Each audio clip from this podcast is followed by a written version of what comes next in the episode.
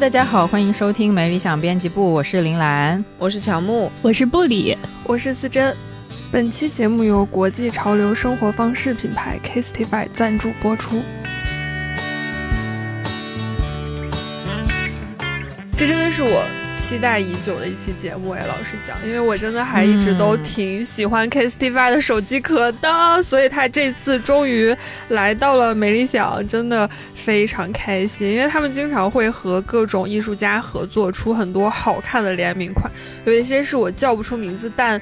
不明觉厉的作品，还有一些大家都知道的跟殿堂级艺术博物馆的合作，比如说法国卢浮宫、美国纽约大都会艺术博物馆，还有最近和和中国故宫博物院也有这样的一个联名。除了这些之外，它会和飞天小女警和美少女战士等知名 IP 出联名款。Kistify 是一个倡导真实的品牌，一直鼓励人们表达自己真实的风格与色彩。他们的特别之处在于将手机壳看作一块空白画布，鼓励人们在这块画布上尽情创作。每个人都能在 kstify 找到不止一款心头好，发现属于自己的手机壳，拥抱真实的自我，让每个我肆意出彩。呜呼！浅浅鼓掌！哎呦，真的是非常的荣幸。我们十一月的第二期节目也是有金主照顾的。耶！对，这一期其实是想要来聊一下文艺青年的这个身份的，因为呢，我们美理想就是逐渐做出了一个小小的系列，叫。啊，什么什么什么的人是什么人中龙凤啊？然后我们今天哎，就恰好可以来聊聊文艺青年，就是这个身份是我们所有人都可以沾点边的，但我们从来没有聊过。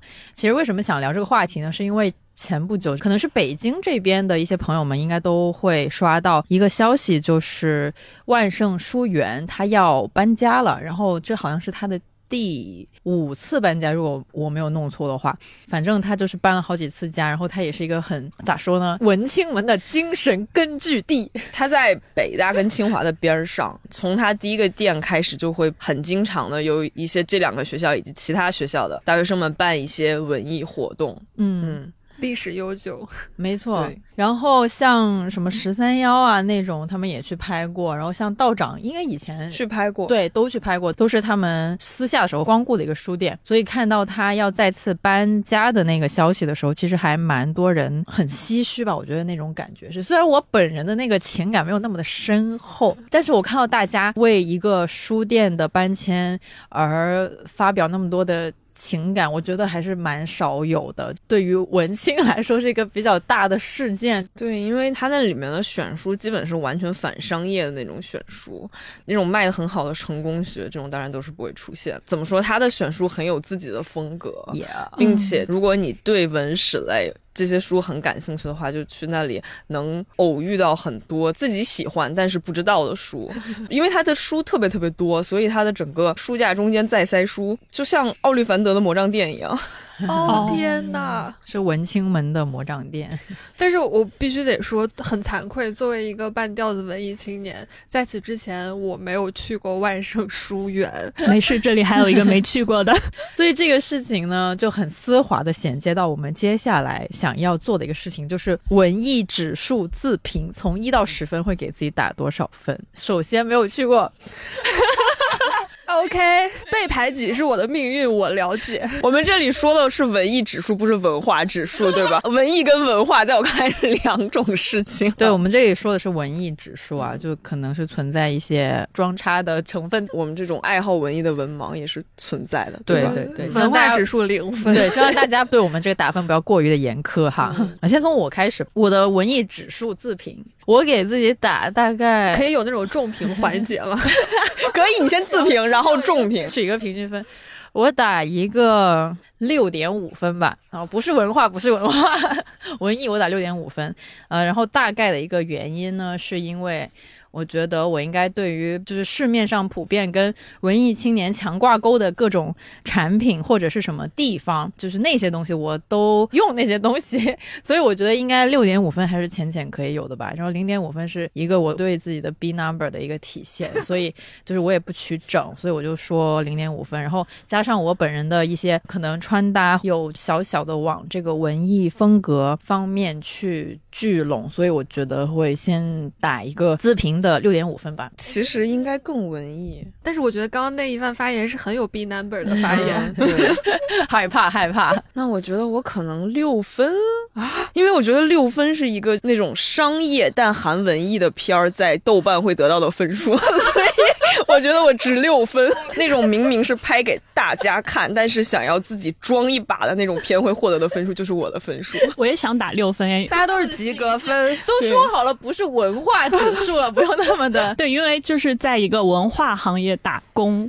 然后就知道这个行业里聚集了有超多的文艺青年，然后你就见过那种非常非常品种纯正的，就是那种会在资料馆刷马拉松的，一天看十几个小时连看电影的，你会觉得 啊，这种我是比不上的。所以这样相较之下，我们这种就是平时也会摄入一些文艺作品，但是又是因为在文化行业打工，就是一个及格的分数，还是有的，还是有的。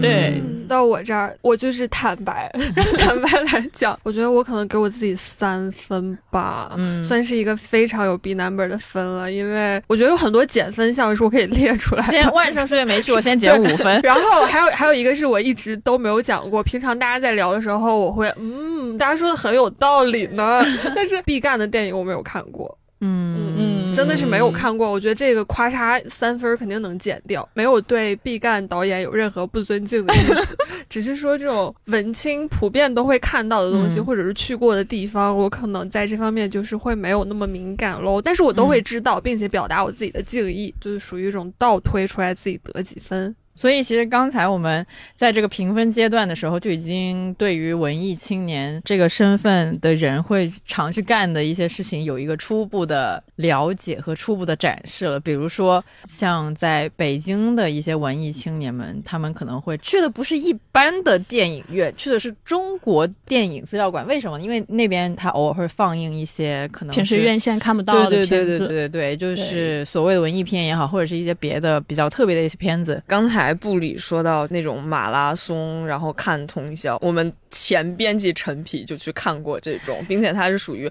工作日去看通宵，来公司刷了个牙就上班了，好可怕！天哪，好厉害啊！对他真的可以醒着看完吗？但是感觉就算不是醒着。看完就这个行为本身都令人钦佩，非常的有这个文艺青年的骨气在。还有一个我们刚才没有提到，但是基本上大家大家都会有共识的一个文艺青年必备的东西就是豆瓣了。虽然豆瓣这些年经历了这么多风风雨雨，但是呢，文艺青年我感觉一个必须的特质就是他会一边骂一边用，就一边说这个豆瓣就是啊啊啊啊，然后但是他还是会继续用它，就是。还是对这个平台有非常深的一个感情在的。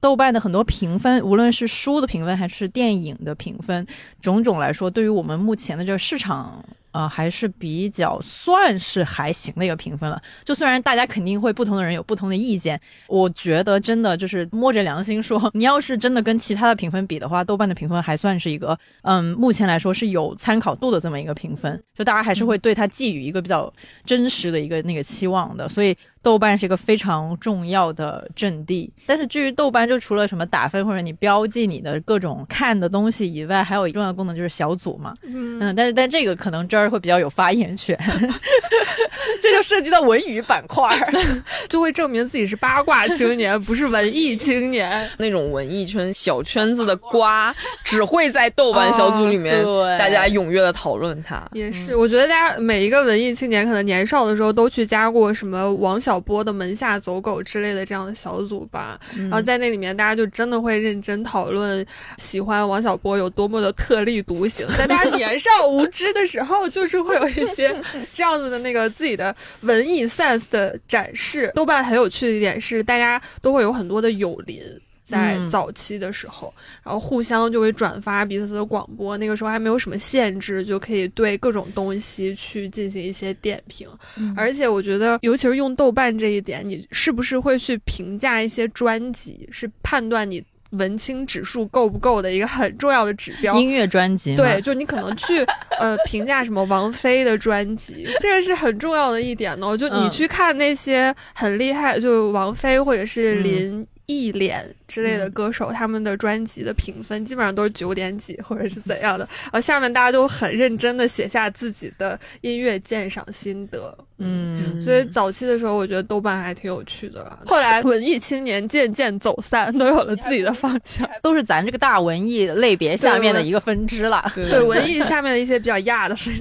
对对对，就是文艺本来就是稍微有点呃那个的意思，you know，然后下面还有各种各样的亚币分支。像什么摇滚、独立音乐可能是其中一种，然后大家也都会聚集在豆瓣上面，有各自常常会去的小组啊什么的。嗯，对。但我觉得文娱八卦也是很重要的一环。对，文娱八卦是，只是他现在艰难生存。对，我想说文娱八卦怎么不算文艺呢？就是怎么不算文艺呢？我们也都是从文艺青年成长过来的。对，道理是那样的人才会有那样的 sense。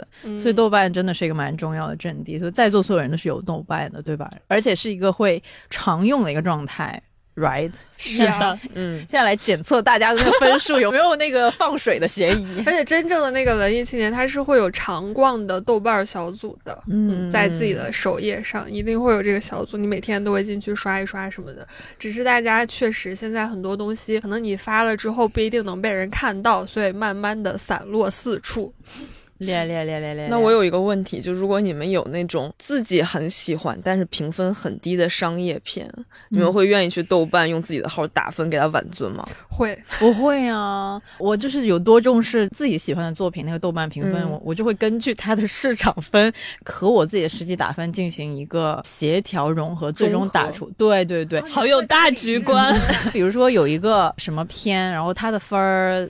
太高了，我可能会比他打一个就是我实际喜欢程度的低一点点的那个分儿。然后，然后假如说有一个片子，它的分儿巨低，但是我觉得它不至于那么低，嗯，然后我可能就会打一个比我实际感受的分数稍高一点点的那个分，去进行一个中和的作用。但是显然这是没有任何卵用，这就是大局观嘛。真的是我的话，对我喜欢的那种，我就是会无脑打五星，而且我会在短评里面，然后大骂为什么你们就其他人都对对不懂怎么怎么，而且我还会找。那个短评里面给他打高星的点有用，我会增加他的权重。可以可以，就是大家大家都是在合理的规则里面在做一些自己 自己相相信的事情，贡献一点自己的薄利。对对，我好像一般都不会评分，你不会评分的呀？就是除非我是特别喜欢或者特别讨厌的，我会评。中间的我就也不太评。哦，那挺好。但我觉得这种其实是还挺健康的，因为精神稳定的一种状态。对对对，因为主要是很佛。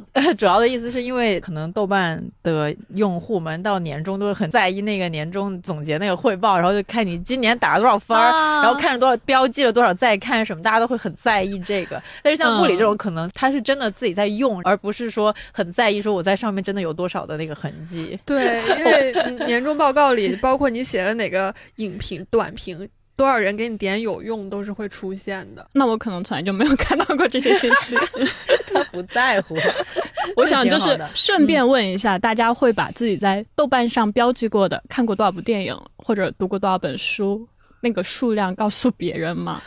我觉得有文化的人才会这么干。这个让我 很震惊的一点是，我发现很多文化公司或者是文娱类的公司，他会把这个放在你的那个招聘的一个标准，你要看过一千部电影才可以。这个很可怕，我觉得是一种暴力。那我人做不到，我也不行，我也真的是不行。所以我就是从来不会在豆瓣上加我线下认识的人。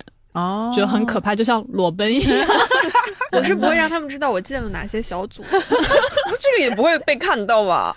这个有时候就是会有点像在裸奔啊，其实那小组就是你的人格 啊啊，有趣。那你们还有一些别的东西是文青必备的，觉得可以提名一下的吗？除了我刚才说的这个豆瓣帆布包，帆布包批发商，这个我自己有十几个帆布包，就是巨多。我要专门有一个衣架是过来挂我的帆布包，我都不敢数，我怕我数了之后今年不敢买了。就是有巨多，而且很荒谬的是，我回国的时候扔了巨多衣服，把帆布包全带回来。我懂，我懂。有些帆布包它还确实不太好，在别的地方再买一个相似的。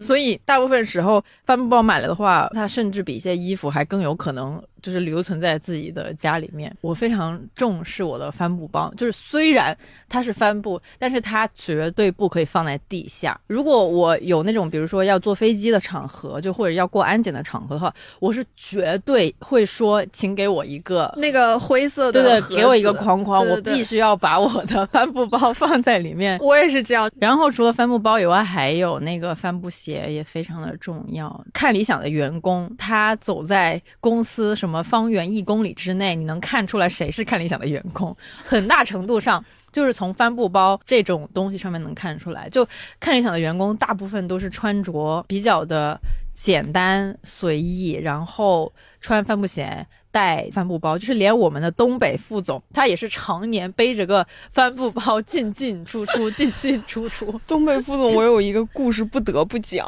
几年前，我们有一个友商，然后来北京，就说来看理想看一眼。我们刚上班的时候，他就来公司，但是他来早了，所以那个时候公司也没有人，我也还没来公司，我就说那你在公司门口等等吧，我马上就来。后来呢，他跟我说有一个男实习生把他放进来了，然后我当时也没细想，就说好。后来我。把我送他走的时候，他还跟我说男实习生人还挺好。我先笑为敬。然后我把他送走之后，我就想，我们哪来的男实习生？后来证明这是我们的东北副总。注意，我们东北副总的工龄已经快跟我们的年龄差不多大。出走多年归来仍是男实习生。没有错。我后来发现，我司的这种文艺青年味儿就很接近一种实习生味儿。大家真的没什么特别显眼的那种大牌，嗯，然后大家确实都是以背帆布包、穿帆布鞋为多，就是非常偶尔。就像我们之前聊装叉那一期就聊过，你非常偶尔的，要是稍微装扮的不那么像实习生的时候，大家就会向你投来异样的目光。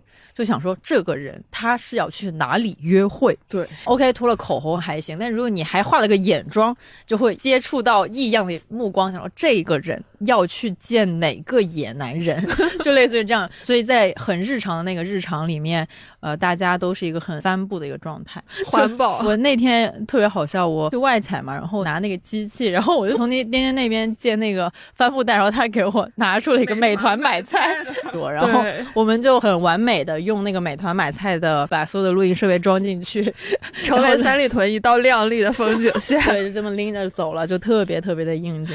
因为真的很好笑，我们刚走过那个三里屯那边的时候，刚好因为那天是工作日的下午，所以有一些街拍或者是什么外采之类的在那边进行。有一个时尚达人在那边分享说：“哎，我今天背的这个 Burberry 的包是多少多少钱？是什么什么的新款？”然后我们就拿着那个美团买菜，默默走走过。但是我们也有很多时尚单品帆布袋，心头好。因为主要帆布袋它讲究的一个，它那个上下线都可以拉得很高。好的帆布包就像好的冰箱贴，是有文化底蕴的。那你们比较喜欢的帆布袋是哪个？是从哪里来的？我很喜欢的一个帆布包，它是很久以前在一个淘宝店上面买，但是它现在倒闭了。我好像也在购买帆布包这方面，愿意为它付出的溢价是很多的。嗯，你是不是有那种呃什么博物馆联名款，还是对对对图书馆之类的？就就某些国家图书馆之类的。我一般去每个美术馆都会很认真的逛它那个商店，然后哦，我知道，然后。然后，如果它有好看的帆布袋的话，我就会买。但是很多美术馆它的帆布袋就出的很敷衍，嗯，不好看，然后那个材质也很不好。我好像买过 MoMA 的荷兰国立美术馆，哎，就是我今天。背的那个有很多字母的那个，嗯，他曾经被我溅了咖啡，还得到了被我手洗的殊荣。我都不从来不手洗我的衣服，你好厉害！对啊，我不仅把它手洗了，还把它晾干，晾干之后还把它熨平，就是衣服都不会得到的待遇，真的很爱耶。然后。卢浮宫好像还买过一个，还去巴黎的那种小众艺术书店，嗯，特地去那里，虽然也看不懂那里的书，但是强行买了一个那里的袋子，也很好看。我觉得有很多的那种实体书店，就是尤其是它在当地是有名的话，它有时候有的他们也会出一些自己书店的那个帆布包，也挺爱买的。就一方面也是为了支持书店嘛，另外一方面也就是一个小小的标签，就是呀，这是我签证，就是背在背在身上。对对对对对，而且最好就是背出一点旧旧的感觉，或者或者是皱皱的感觉，其实也可以。就讲到这个书店这个东西嘛，像我们刚刚最开始的时候就有在说，北京京的这个万盛书园是非常多文艺青年的一个心目中很重要的一个地方。那么我觉得作为文艺青年，另外一个比较必备的东西就是你得是。蛮喜欢去实体书店的，因为咱们都知道，就出版业或者是书这个行业不太好做，然后尤其是现在电商什么的特别的发达，然后也会让。很多线下的书店，它会变成一个确实不是最前沿的那种行业了。所以实体书店承载了很多人的一些个情怀，或者是怎么样的，而且也会承载了很多那个书店店长本人的一些挑选书的品味啊。就是它有很多人情味的东西，里面是你在那种线上或者是电子购买。书的时候不太能有的体验，所以我觉得有很多呃文艺青年，他们也会用自己的这个实际的行动去支持那些自己喜欢的那个书店的。一般来说，可能会有自己那么几家特别喜欢的那个实体书店。我感觉我在这方面真的很会温书店，就是我很喜欢的书店都被我看没了。我在这方面很不祥。以前五道口那边有一个二十四小时的三联韬分书店，嗯，我就经常去那。那里有的时候是去看书，有的时候是带自己的书过去，还有的时候就是那里上自习，他就没了。那个氛围我感觉是很接近于台北诚品书店的那种氛围。对，因为那里大学生很多嘛，大家在那里也很安静。后来他就污了，然后也是怀念黄庄那边之前有过一个延吉柚，我感觉他也是跟其他的延吉柚不太一样，因为他那里有很多从新东方下课的中学生大学生。去海淀去那边休息一下 还是怎样？休闲对，就去那边买杯饮料，因为度过中间课跟课之间的时间，一些时代的眼泪啊。对，然后大家在那里相处的也很和谐。嗯，后来也无了。再往前还有现在那个海淀图书城。旁边以前还有一个叫做第三集的地方，它是一个书城，好多栋楼，它的书不太分类，你去那里也很难找到什么书，基本就是看见什么就看什么。那里也是跟海淀图书城打价格战，最后倒闭了。倒闭了。论书店他们是怎么倒闭掉的？我觉得就是很难挣钱，是是很难挣钱，是很难挣钱。我之前有一个老去的书店，也有点像是我刚来北京的小小的回忆吧。就是我当年还住在和平里附近的时候，也是周末不太认识别的朋友嘛，然后也会自己找地儿去。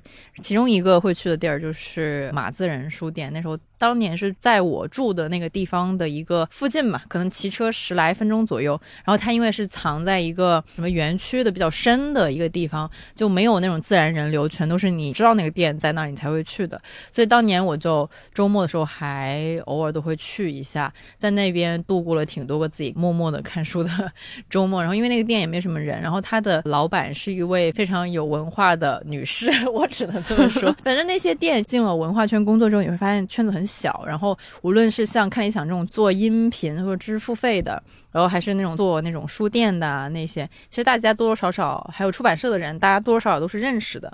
然后后来才知道，哦，原来那个老板也是曾经去过看理想圆桌做客什么的，就反正还蛮神奇的一些小小的缘分。马自人书店，你这让我想起了另外 一家书店，也在学院路那边，叫。斯多格书香，它也是在一个居民区，甚至我感觉那就是一个民房。那个老板他的书也没有什么新书，基本就像是把自己的藏书又开了一个书店那样子。但是他那里环境特别好。非常安静，自己的女儿也在旁边做作业，就很好。我也不知道他现在是还开着还是已经关了。我还记得，就上海那边也有类似这样的书店，他好像叫叫啥，我还加了他微信了，因为这就是某种文艺青年代代相传吧，就大家会把那个书店的运营微信就互相推，因为那个书店的位置有点隐蔽，然后他每天晚上会有那种放映会，或者时不时的会有一些大家的讨论活动什么的，可以去参加。这是实体书店很。很厉害的一点嘛，那我觉得除了那个实体书以外，杂志也是很重要的一项哎。然后我就想到，就是文艺青年小的时候应该都看过，呃，什么《最小说》《萌芽》。文艺风赏和文艺风向之类的吧，可能大家都会看那些东西，有的时候还会想，哎，自己要不要投个稿参加一下作文大赛来着？新概念，对，新概念作文大赛。之前回家的时候，发现家里真的有蛮多最小说，还有那个韩寒的独唱团，当时只出了一期，就没有再出第二期了，很遗憾。不过这些真的都是一些文艺的萌芽，嗯，时代的眼泪。部里有吗？就是以前有看这些纸质的东西，杂。志啊，书啊什么的，会有的。就是刚才真儿说的，小时候就有这些杂志的熏陶，长大就来北京，我发现北京真的是一个 文艺青年的圣地。它就是会有专门的独立杂志的书店，嗯，叫春风习习。它里面就是老板定期的从世界各国的那种原版的杂志，然后进过来，然后你可以在那里坐着看一下午。还有一个关于艺术跟电影类的书店叫库布里克。哦，对对对，这样说起来我真的很不文艺青年，因为有一个线下的书店杂志店，它叫 Jet Lag，我就经常会去看一下它会进了哪些书籍，就是那个日系的穿搭杂志，日系的穿搭，然后就是会去看一下子。有没有什么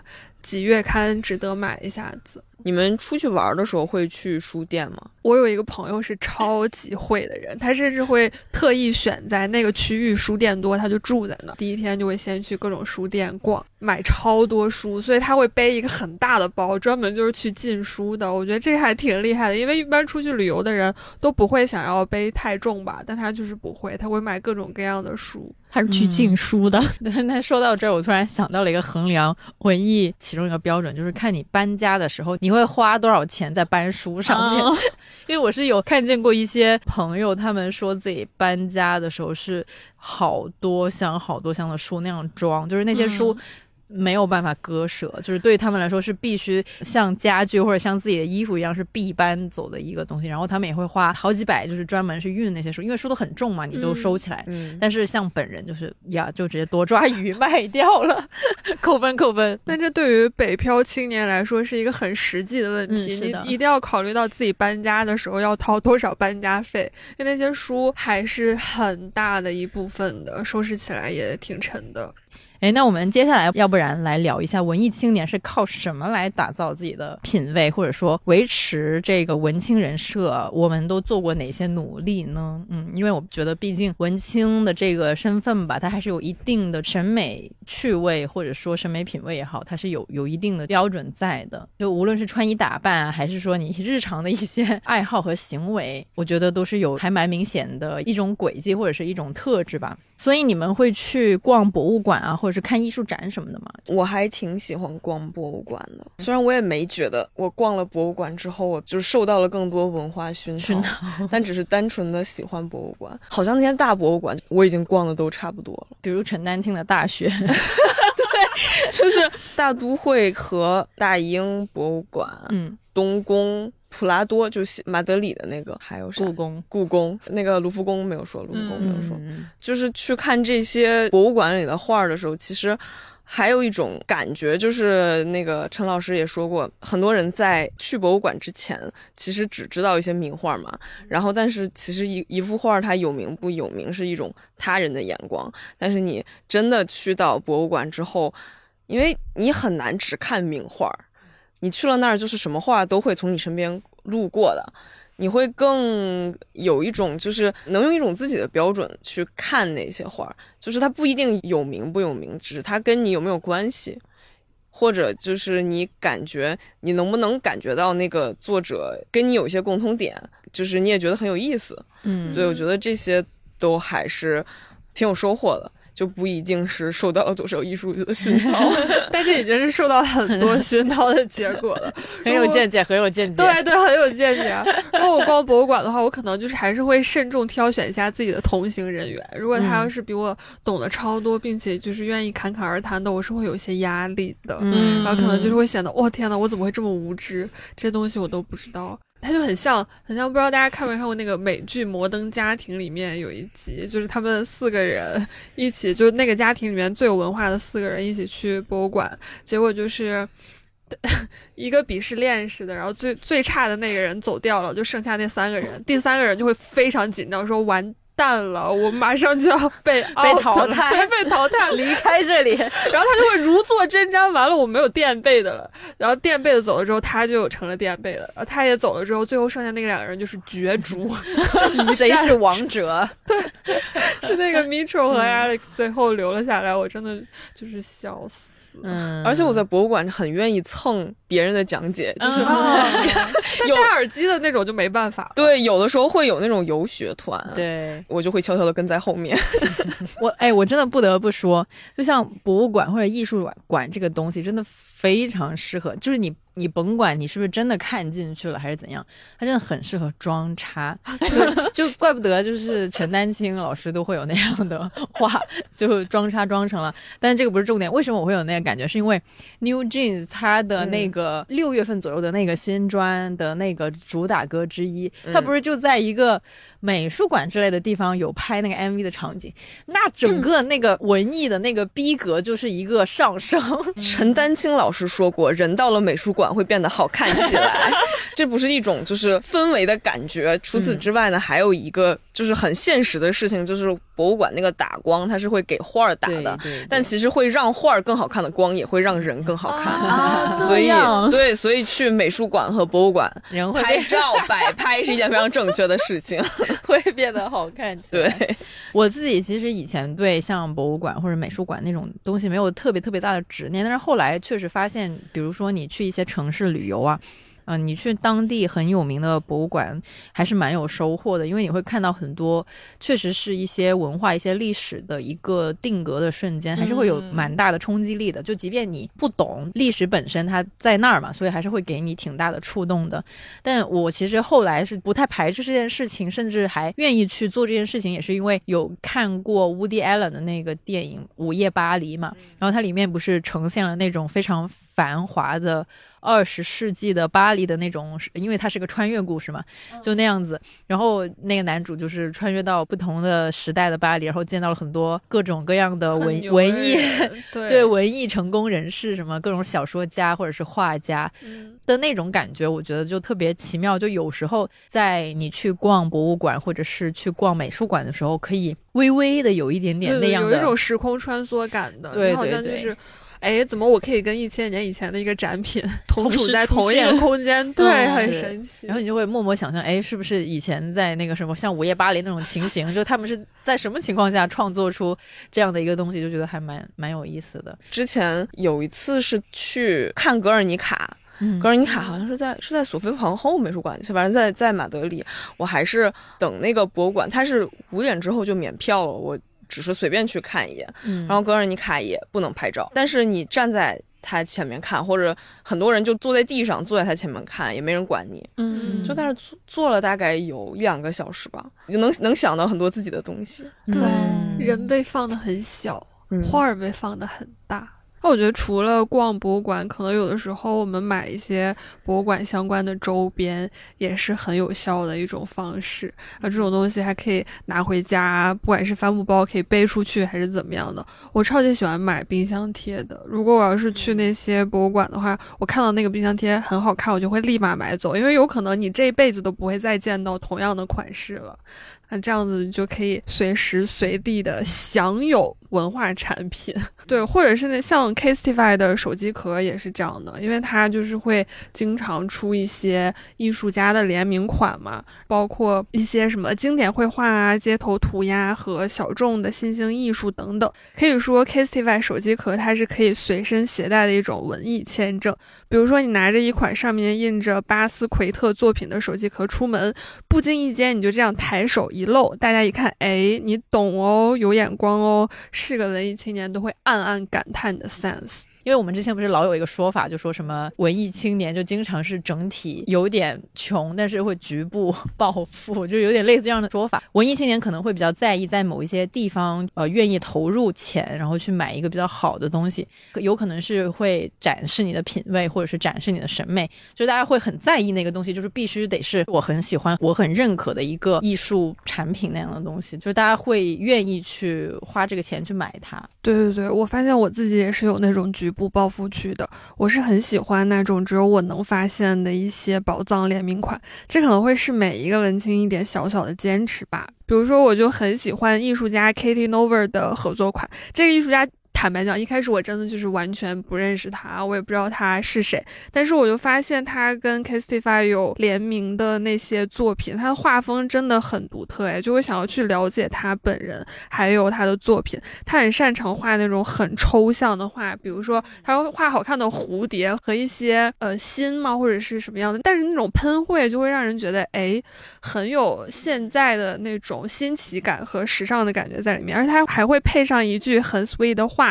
比如说，呃，You don't need to do anything to deserve love。每次低头看到那个手机壳，心情一下就变得超好。他是说你配得到爱，而且你不用做任何事情就已经值得所有的一切了，就很像那种你做了好看的美甲。然后呢，美甲的价值是什么？就是你每天低头看它，你就会。啊，心情好好，这就是一种非常小成本的让自己开心的方式。当然，不是文青也可以选择 K Stefy 了。比如说，我作为半吊子的文艺青年，其实也很爱飞天小女警的联名款。嗯，我知道，我知道那个联名款，我也是。我的那个 Casify 手机壳是 Giselle d e c a l 的合作款，我是很久很久之前在小红书上面有刷到这个插画师的插画，当时就一下子被击中，就特别喜欢他的插画，所以我当时看到的时候还想要去找一下有没有他的一些产品。呃，他画的呢都是一些丧丧的日常 moment，但是特别可爱。比如我的手机壳就是那幅插画是一床蓝色的被子，然后中间呢它有一个。头在那儿，有个脑袋，就有个脑袋，就是那样露了出来，就很像上完班特别累的我钻进被子的那个状态。Giselle 的插画就有这种很多这种所谓的小确丧，但它反而是很可爱的，因为它反映了真实的日常感受，就是我会丧丧的过好每一天，我不必永远积极阳光。所以呢，后来就有看到 Kastify 出了联名款，我就是一个速速的购入，它现在就成为了我的手机壳，特别喜欢，特别蓝，就是很很符合我本人的。我整个人设就是非常的符合，非常的特别蓝。所以我觉得，像买这种呃小小的艺术品周边，或者是这种艺术联名款，也是就咱们作为这个还没有满分的文艺青年的一些维持人设的一些努力。就因为我 我确实会希望在这种小的地方，就它不一定是你最显眼的一个地方，但是小小的你拿出来。的时候你会说，哎，这也是代表了我的个性、我的品味，嗯，还有我的态度在里面。嘿呦，这是 嘿呦，拿出手机壳，嘿呦，嘿呦那种感觉。嘿呦，bro，是的，我觉得还是蛮重要，是是一个我我愿意去小小投资的一个物件。咱们三的那个手机壳就特别能代表我们的人设，就是掏出来之后，你不用，你都不用说是谁的手机，你一看你就知道是谁的，特别好笑，真的。怎么会这么明显？每个人的人设真的都好明显，因为吴师傅选的那是个美拉德配。确实，在大家各有各的品味，各有各的审美，合理的，是的，神奇。我们去聊一聊下一趴，就是哪些关于文艺青年的刻板印象，你觉得是对的？我这个之前其实一直都没有一些特别特别直观的感受，我只是模模糊糊的觉得，哎，好像文艺青年有自己的一个那个什么 vibe 在。但是最让我震惊一次，还是今年，好像夏天的时候吧，那个乐队草东没有派对发新专辑，实在是太好笑，因为他。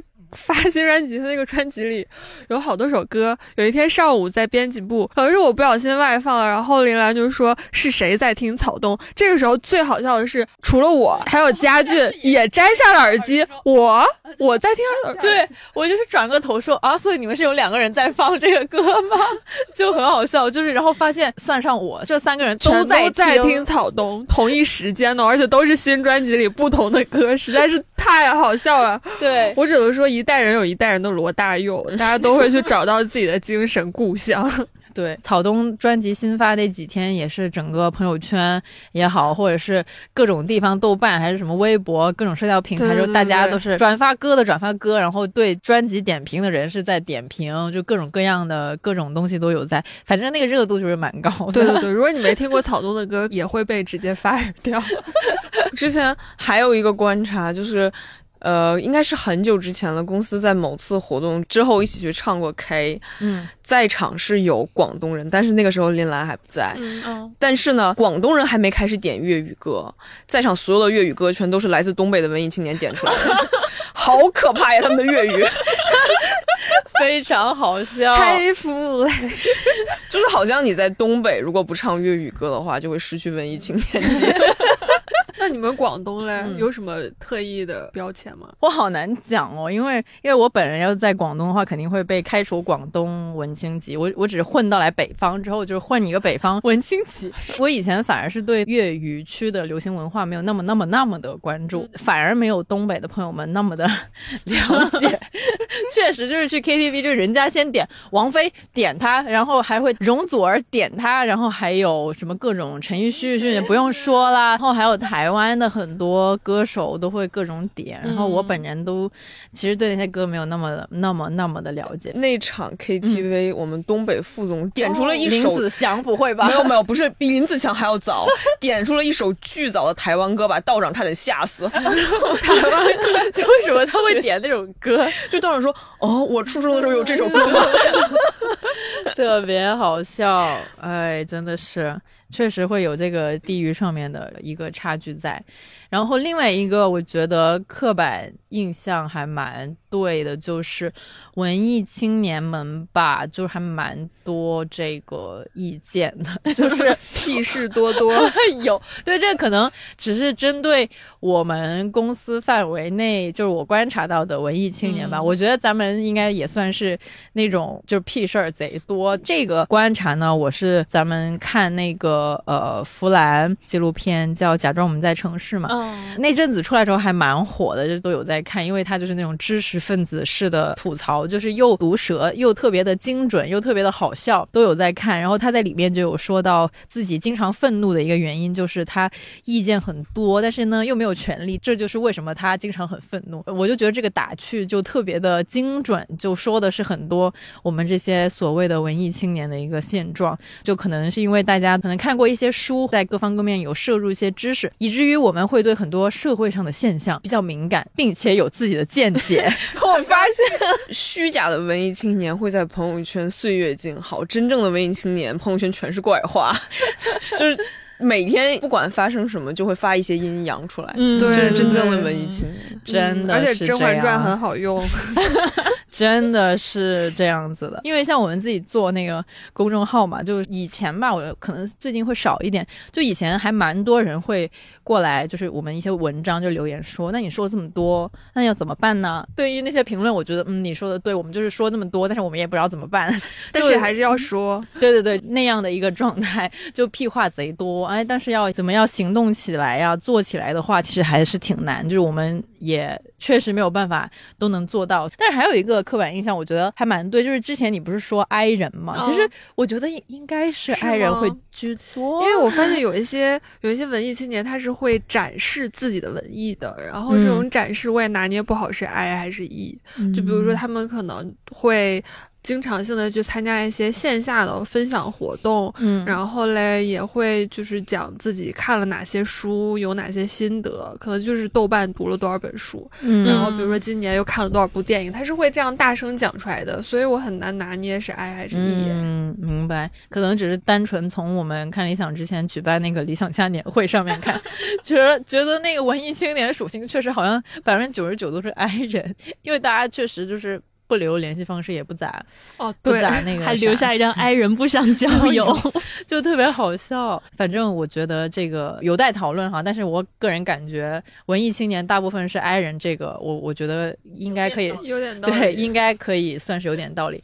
我觉得那个背后的那个原因是这样的，因为文艺青年嘛，然后你可能相对来说那个精神世界会比较的丰富，所以可能会有一些人就比较喜欢躲在自己的那个精神世界里，对，比如说。有有的人可能就是比起社交或者是去认识新的人那那种事儿，他可能更喜欢自己读小说、读书，去去啃一本很长的书，或者去看那些电影，什么马拉松 看电影那种。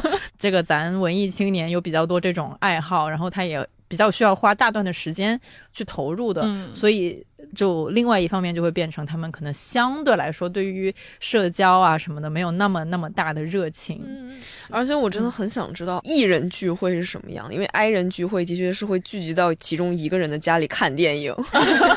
艺人就是出去嗨了吧？艺人把 I 人吃掉了，对，艺人把 I 人吃掉，或者把把 I 人从家中拖走，对，拖到草坪上，大家一起嗨。去了去到 I 人的家里，然后把大家拉出去，对对，硬生生的拖走。对，因为有的时候 I 人聚会的确就是在其中一个人的的家里点了外卖，看电影也不说话。或者是玩游戏什么的，对，确实不说话，除了骂街，对，互相玩一下手机什么的，就是享受那种大家聚在同一个空间的感受，仅此而已，就一个陪伴。如果大家有什么不同的意见，欢迎在评论区发表一下哈。还有一些事情可能是万万不能做，只要做了之后就会被开除文青级的。我们聊这一趴之前，我还是想先简单的说一个免责声明，就是 咱也不是说这个文青级有多么的重要，但是就是稍微来讨论一下一些个特质吧。嗯，我我自己是觉得可能 maybe 如果你很。爱刷短视频，就不是说不能刷，我说的是就很爱刷，沉迷的那种。对对对，就是比较依赖刷短视频的话，那么就是 maybe 可能 maybe 会这个文青级的，probably 对，就是 probably 会有一个浅浅的开除的一个动作在。确实，所以就是本人经常会看一些短视频，也是。我觉得还有就是，有的时候看电影嘛，就像吴师傅他最开始给自己那个文青。指数打分的时候举的那个例子，那个行为确实还挺微妙的。如果你要是堂而皇之的说，我喜欢看叉叉叉电影，然后那个电影刚好呢是一个评分不到八，或者是嗯，you know 就那个范围啦，那样子的一个 商业电影的话，那真的就 那个短视频的那个 BGM 危险危险 危险。对，因为作为文青，肯定会希望自己是小众的审美品味嘛。对，他是会有一个。心照不宣的鄙视链在这里的，所以当你喜欢的一个东西是一个很大众的东西。比如说有十几万人打过分儿，或几万人打过分儿的这样的一个商业电影呢，那就会挺危险的喽。可能你再注重维护自己的豆瓣人设的话，你就不要给那样的电影打分，你就开一个小号，或者是就不然你的友邻看到真的就直接把你 fire 掉，你就再也不是我的伙伴了，被 fire 掉文青。没错，但是前两天。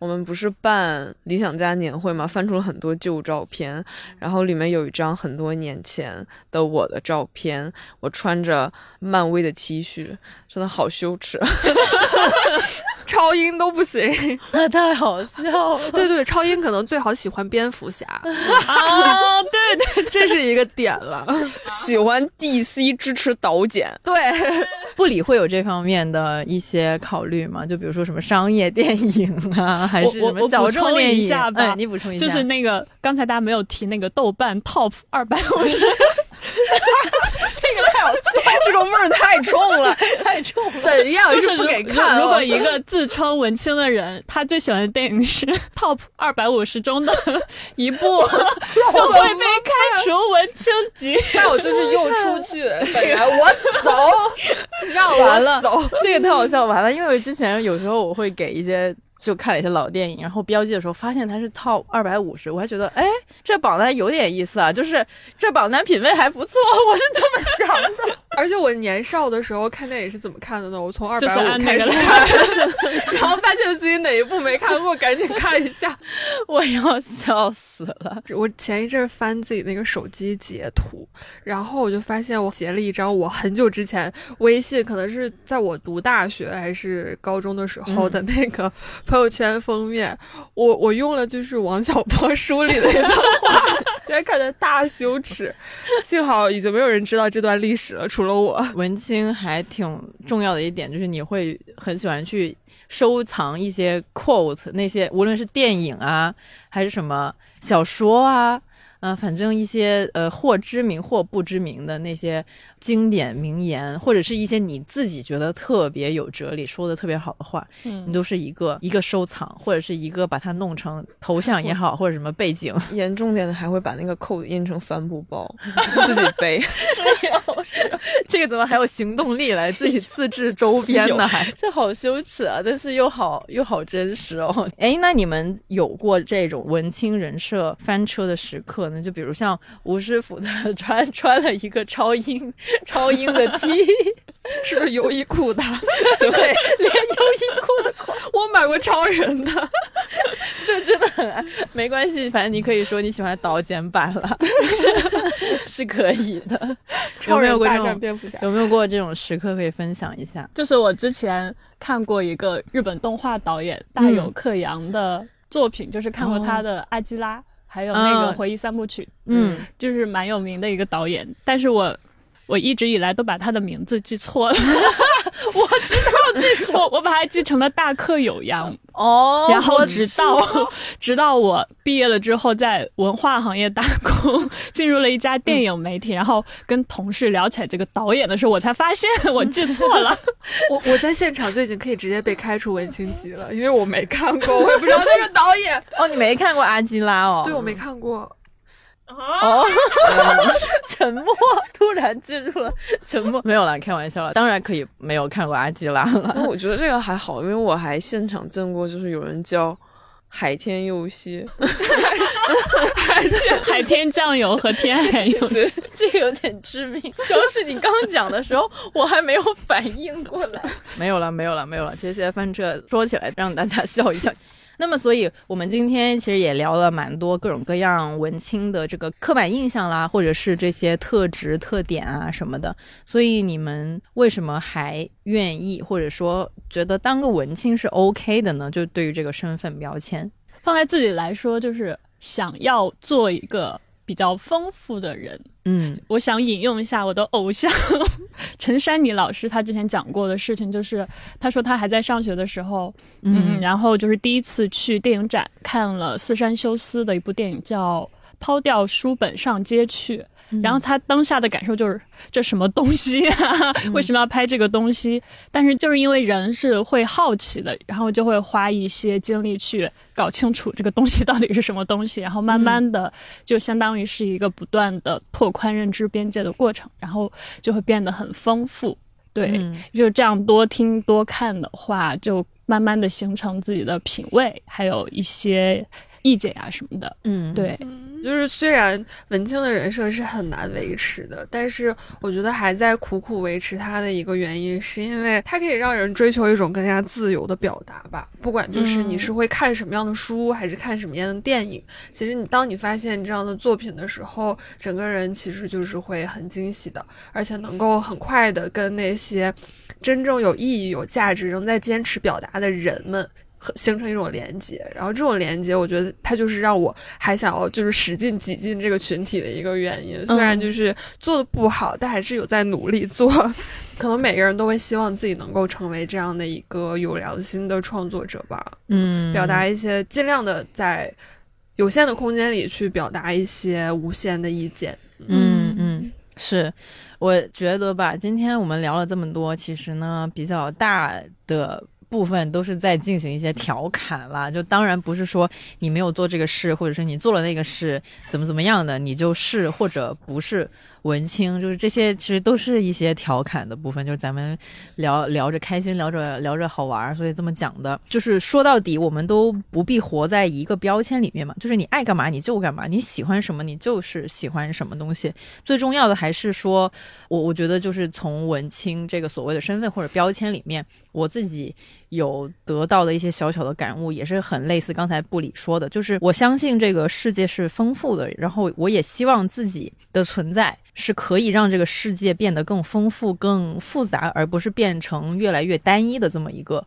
东西，所以我觉得这个可能就是我，我就是依然会自称文青，或者说我还是会认为文青是一个还不错的标签，是这个原因。因为我觉得我们这个文青这个群体吧，在做的一些事情，就是像今年宝珀理想国文学奖的那个口号一样，就是保卫复杂嘛。就不管我们这群人是喜欢看叉叉电影，或者是呃不喜欢看叉叉电影，都无所谓的，只要是我们做的那个事情，都是在让这个世界变得。丰富有意思，我觉得就那大家都是都是一个文青，就没有什么所谓的这个品味高低这样的一个分分野出来，这是我自己的感受。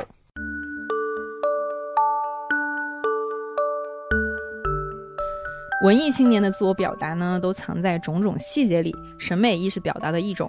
Casetify 的艺术家联名款手机壳就是最小单位的创作。我们的手机或许和别人的型号是一样，但是呢，手机壳却可以肆意展示我们的个性和想象力，用最小的空间表达最鲜明的态度。在这个小物件里面，你完全可以有古怪的、前卫的趣味，不需要妥协。不管你是喜欢西方艺术啊，还是东方古典美，或者是喜欢小众插画，再或者是二次元，Caseify 都有为你而设的空间。在别人的眼里，你可能是一个异类，但是在 Casetify 一定有一群和你志同道合的人等着和你 say hi。好啦，今天我们的节目呢就聊到了这里，希望所有的文艺青年们，不管你文不文艺，希望所有的朋友们吧，都可以找到属于自己的酷炫手机壳。那我们一起来念一下，就这样吧，三二一，就这样吧。